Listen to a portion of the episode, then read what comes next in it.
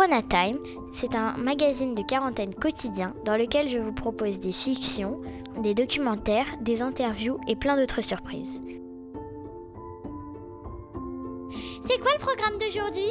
C'est quoi le programme d'aujourd'hui? C'est quoi le programme d'aujourd'hui? C'est quoi le programme d'aujourd'hui?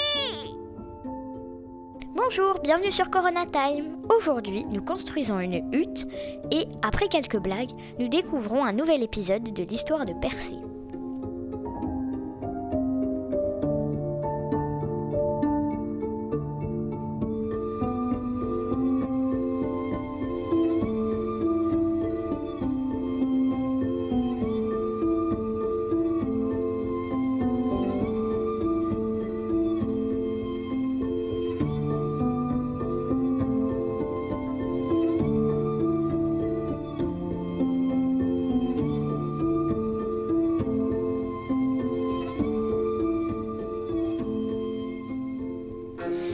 Fin des vacances de, de février, mais en fait c'était en mars, euh, il y a mes grands-parents qui sont venus ici et qui m'ont offert un livre qui s'appelle Le Bushcraft, je crois que ça se prononce comme ça, ou Comment utiliser ce que nous offre la nature, survivre dans la nature, de Lars Konarek. Donc en gros, c'est plein de techniques de survie, euh, de comment en fait euh, se débrouiller si on se retrouve tout seul pour euh, plusieurs semaines dans la forêt sans, en- sans rien du tout.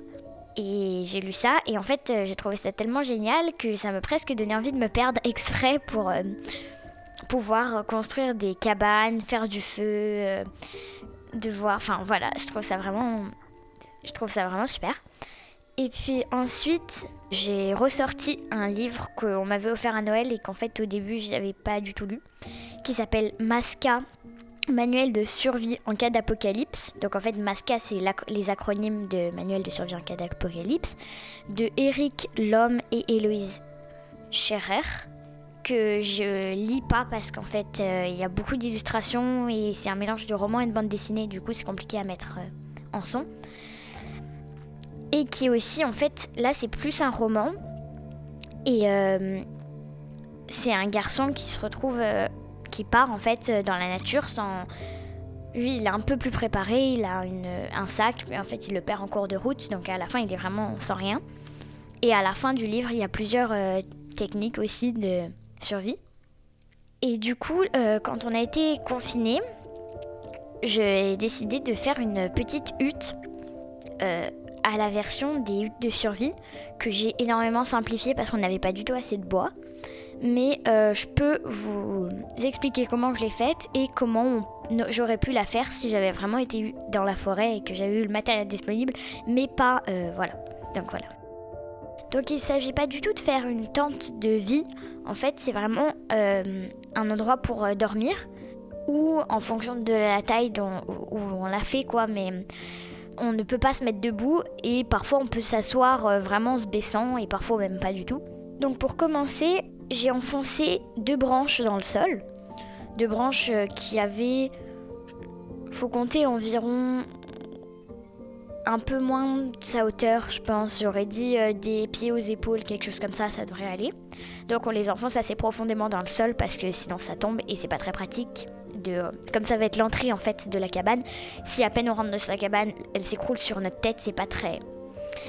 Voilà, c'est pas très pratique. Donc je les ai plantées dans le sol euh, à environ peut-être un mètre d'écart, mais un peu inclinées en fait. Elles sont pas plantées droites, euh, pas vraiment verticales pour qu'elles puissent se croiser en haut. Et quand elles. euh, donc je les ai plantées, voilà. Et là où elles se croisent, moi j'ai mis un peu de corde pour être sûr que ça tienne, mais normalement c'est pas utile. Et ensuite j'ai pris une vraiment très longue branche euh, qui doit faire plus que ma taille. Donc euh, normalement il faut prévoir 2 mètres, mais j'avais pas ça. Du coup j'ai mis. Voilà, je sais pas trop quelle taille elle faisait, mais quelque chose comme ça. Que j'ai appuyé euh, un bout sur les deux branches que j'avais croisées à l'entrée, les deux premières, et l'autre qui allait jusqu'au sol en fait, qui descendait et que j'ai un petit peu recouvert de terre pour que ça tienne bien. Ensuite, j'ai appuyé contre la grande branche qui traversait plein d'autres en fait morceaux de bois de toute la hauteur pour euh, la recouvrir, pour recouvrir, pour fermer vraiment la hutte. Et au fond, sur le sol en fait, j'ai le mieux c'est d'avoir une bâche en plastique ou quelque chose comme ça. Sinon, faut vraiment mettre beaucoup de feuilles, des branches, des feuilles mortes pour euh, isoler du sol parce que euh, la nuit, le froid, il vient vraiment du sol. Donc beaucoup de feuilles mortes pour euh, que ça tienne chaud. Et ensuite, j'ai recouvert le bois du toit. Le mieux, en fait, c'est vraiment de le recouvrir de plus d'épaisseur possible. Donc, j'ai pas dit, mais je l'ai installé au fond du jardin, la petite hutte que j'ai faite. J'ai même pas recouvert de bois, j'ai juste étendu un drap et une bâche par-dessus. Donc, c'était moins sophistiqué. Mais normalement, on, on recouvre vraiment du plus de choses qu'on peut. Donc on peut par exemple mettre de l'herbe, de la terre pour isoler vraiment plus, euh, des feuilles, des branches, euh, encore de l'herbe, encore, enfin voilà, et des fougères pour vraiment isoler du froid extérieur. Donc ensuite, euh, la cabane elle est à peu près prête. On peut s'installer avec une couverture, le mieux, si on a un vrai sac de couchage, c'est toujours mieux, mais sinon avec des feuilles.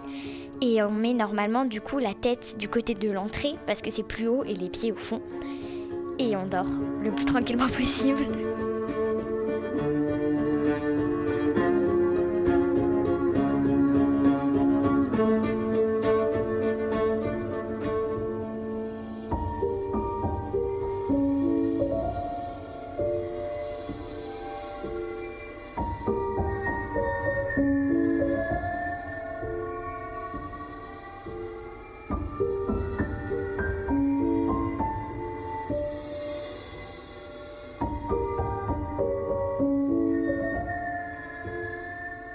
Et donc toi, Louise, tu as fait la cabane, mais est-ce que tu as dormi dedans?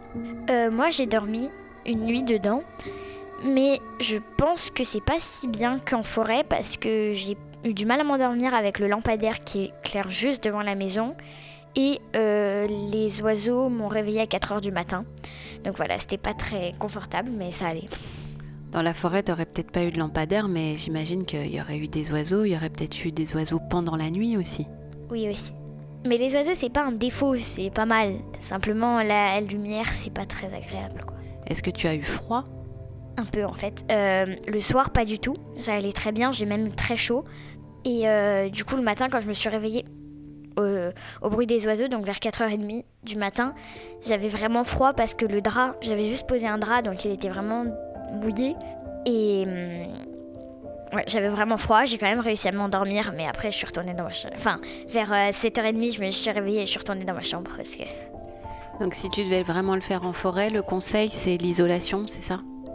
Oui, vraiment euh, l'extérieur, d'isoler le plus possible et le sol parce que sinon, en fait il y a vraiment de l'humidité dans la nuit et euh, le jour on s'y attend pas du tout, on pense que ça va très bien aller et en fait pendant la nuit par le sol et par les côtés, il y a énormément d'humidité qui rentre et ce qui fait qu'à l'intérieur, euh, c'est comme si il y avait une grosse pluie quoi.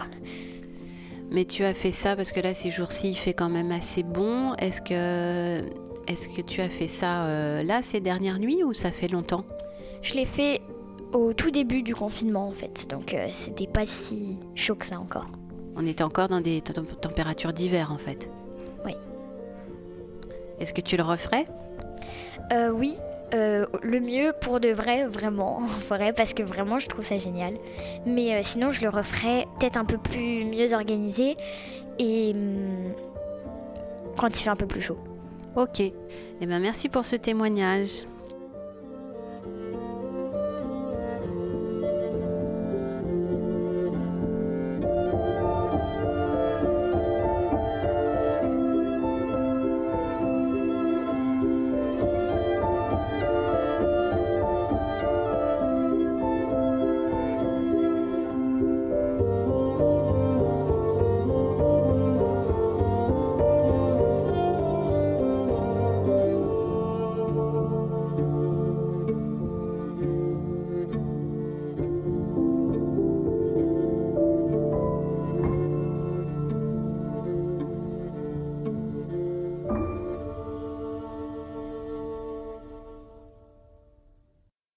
Et maintenant, une petite série de blagues animaux.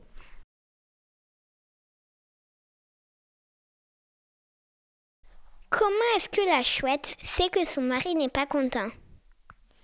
Euh, Je sais pas. Parce qu'il boude.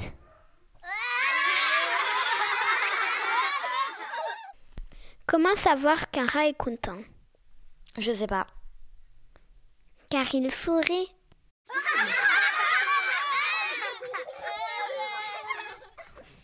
Quelle est la femme du hamster? Je sais pas. L'Amsterdam.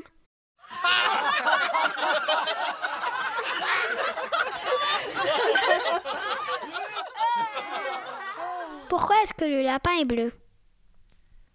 J'en sais rien, moi. Parce qu'un lapin.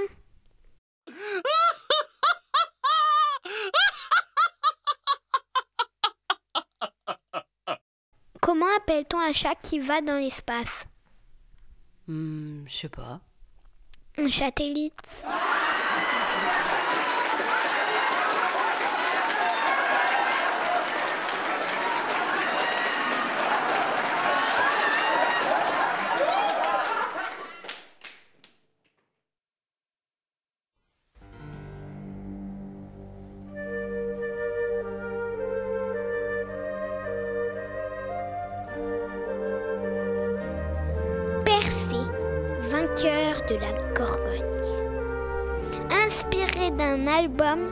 De Yvain Pomo, édité à l'école de loisirs. Acrisios, roi d'Argos, voulait se débarrasser de sa fille Danaé et de son petit-fils Persée, car une prédiction du dieu Apollon lui fait dire que lorsque Persée grandira, il le tuera. Il les enferme donc dans un coffre en bois qu'il laisse dériver sur l'océan.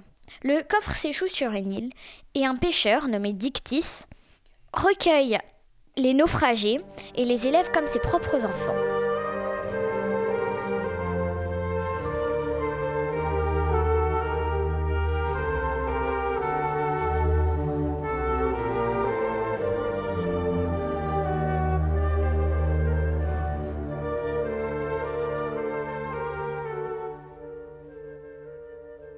Aujourd'hui, Persée a 20 ans. Danaé, épargnée par le temps, ne souhaite rien d'autre que de vivre ici le reste de son existence, auprès de son fils, devant le bleu de la mer et du ciel. Mais Dictys a un frère, Polydecte, roi de l'île, qui a hérité, en tant qu'aîné, des biens et du trône de leur père. Brutal, avide, il n'a pas cédé le moindre privilège à son cadet. Un jour qu'il s'ennuie, Polydecte se fait conduire en char chez Dictys. Le pêcheur est en mer et son épouse dans leur petit oliveraie, mais une femme d'une grande beauté se trouve là, dans l'ombre de la tonnelle. Subjugué, Polydecte veut l'emmener, par la force s'il le faut. Un jeune homme surgit et l'en empêche. Persée, devenu grand et fort, veille sur sa mère et ne la laisse jamais seule. De retour au palais, Polydecte se dit que faire assassiner le fils dont on veut séduire la mère serait maladroit. Pour éloigner Persée, il échafaude un plan compliqué. Il s'invente un mariage avec une princesse lointaine en route pour venir le rejoindre. En l'attendant, pourquoi ne pas se débarrasser des plus ennuyeux rituels qu'exigent les noces royales Il fixe donc une date pour la cérémonie des offrandes et y convie Persée. À l'évidence, le jeune homme ne pourra pas offrir un présent aussi précieux que ceux des autres invités, rois, seigneurs ou notables de l'île. Le jour venu, l'orgueilleux Persée proclame haut et fort Je suis pauvre, ô roi. Demande-moi un cadeau dont la valeur ne se mesure pas en or et je te l'apporterai quel qu'il soit. Polydecte avait prévu ce genre de réaction. Sa réponse est prête. Rapporte-moi la tête de Méduse, la Gorgone. Très bien, ô roi. dit simplement Persée, cachant sa peur. Les soirs d'été, les Aèdes chantent des histoires amusantes ou des drames à un public qui aime aussi parfois ressentir le frisson de la peur. Alors, ils décrivent les gorgones, Sténo, Euiale et Méduse, qui viennent du plus profond de la terre, ont des ailes d'or, des serres de cuivre, un corps recouvert d'écailles et la tête hérissée de serpents. Méduse est la plus dangereuse, car elle vit dans le temps présent. Ses sœurs sont à la fois ici et ailleurs, l'une dans le passé, l'autre dans le futur. Tout mortel qui croise le regard de Méduse meurt pétrifié. Pour les affronter, il faut trouver leur repère. Persée se rend à l'oracle de Delphes pour interroger le, dieu Apollon. La Pythie émet un message obscur dans lequel on distingue les mots chêne, feuille et vent. Persée se rend à Dodone, dans une forêt où les feuillages des chênes, agités par le vent, délivrent des messages divins. Et là, il entend murmurer à son oreille que les dieux l'aideront à tenir sa folle promesse. En sortant de la forêt, Persée rencontre un jeune homme coiffé d'un curieux chapeau, muni d'ailes et chaussé de sandales ailées elle aussi. Hermès, messager des dieux, a l'habitude de secourir les héros en difficulté. Te faut des armes adaptées, dit-il. Tu les trouveras chez les hyperboréens.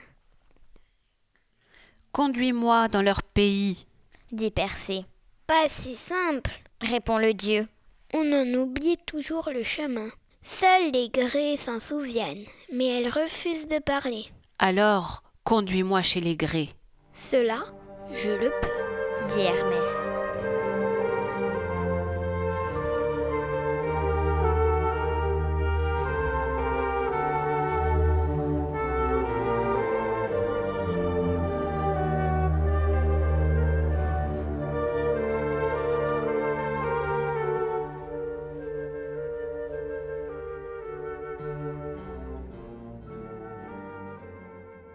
Hermès emmène Persée dans une région brumeuse. Trois créatures se tiennent côte à côte dans un abri de branchages. Vieilles, grises, revêches, elles ne possèdent qu'un œil et une dent pour elles trois. Elles se passent l'œil de l'une à l'autre à une telle vitesse que chacune a l'impression de voir en permanence. Persée ne perd pas de temps en discussion avec les gréés. Ils chipent leur œil au passage, comme on attrape une mouche. Elles se mettent à pleurnicher. Mais le héros ne leur rend pas leur bien avant d'avoir obtenu la réponse à cette question. Comment gagne-t-on le pays des hyperboréens? En fait, il n'existe pas vraiment de route pour s'y rendre. Ce pays se situe au-delà du monde connu, en direction du nord.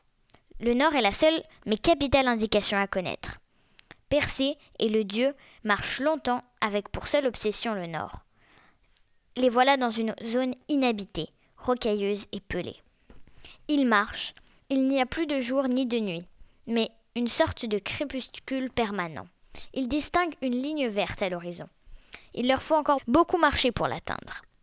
Les habitants de ce pays, immortels comme les dieux, vivent dans une douce euphorie, une fête perpétuelle entre veille et sommeil. Persée se repose ici quelque temps, cajolé par les ravissantes nymphes. Il n'oublie pas pour autant sa promesse. Il a demandé à Dictys de veiller sur sa mère mais il la sait menacée par Polydecte.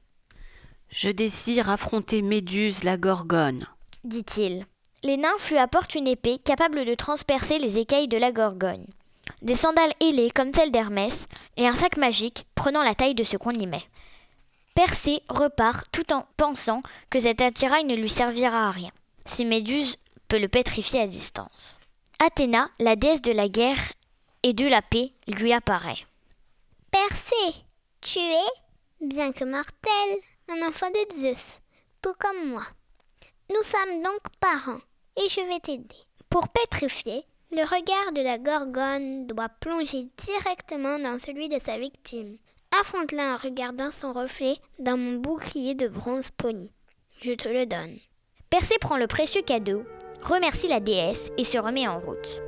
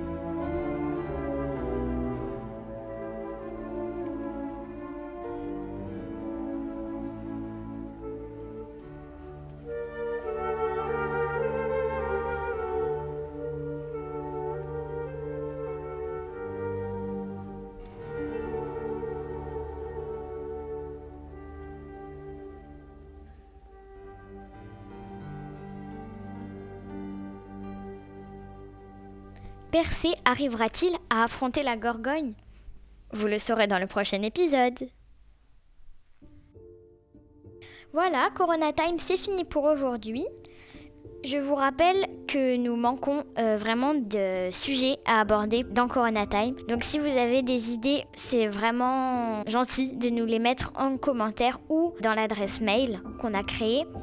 C'est coronatime.ouvaton.org. Et on fait des blagues.